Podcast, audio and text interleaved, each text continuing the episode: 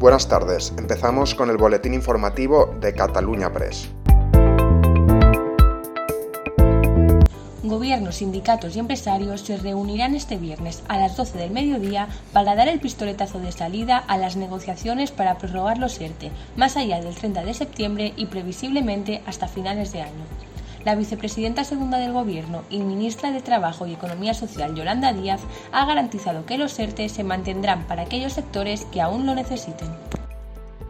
La ministra de Industria, Comercio y Turismo de España, Reyes Maroto, ha lamentado que la patronal se haya descolgado del acuerdo para incrementar de nuevo el salario mínimo interprofesional. Ha asegurado que blindar este pacto con todos los agentes sociales hubiera sido una buena manera de redistribuir la riqueza generada. Creo que el diálogo del gobierno con la patronal es eh, muy bueno, que tenemos que buscar esos consensos. Yo lamento que no se haya llegado a un acuerdo por parte de todos los agentes sociales. Creo que es una buena manera también de redistribuir eh, esa riqueza que ya estamos generando y bueno, pues espero que sí podamos seguir trabajando con ellos para proteger a los más vulnerables y sobre todo ahora que se abre también, como sabéis hoy, la negociación de la prórroga de los ERTES. Por su parte, el secretario general de Comisiones Obreras, Unai Sordo, ha negado la existencia de acuerdo para subir 15 euros el salario mínimo interprofesional este 2021. Además, ha asegurado que siguen las negociaciones con el Gobierno y los agentes sociales.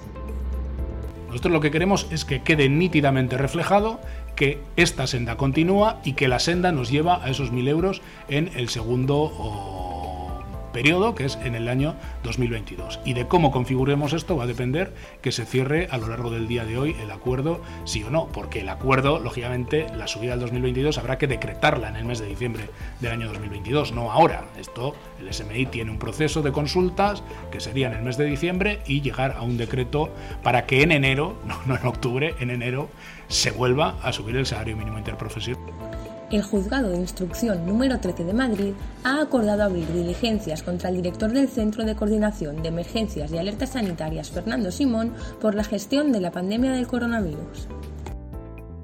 La histórica misión de Inspiration 4 de la compañía privada estadounidense SpaceX ha puesto por primera vez en el espacio a cuatro civiles, un viaje espacial para aquellos que no son astronautas profesionales. Y esto es todo por hoy, seguiremos informando.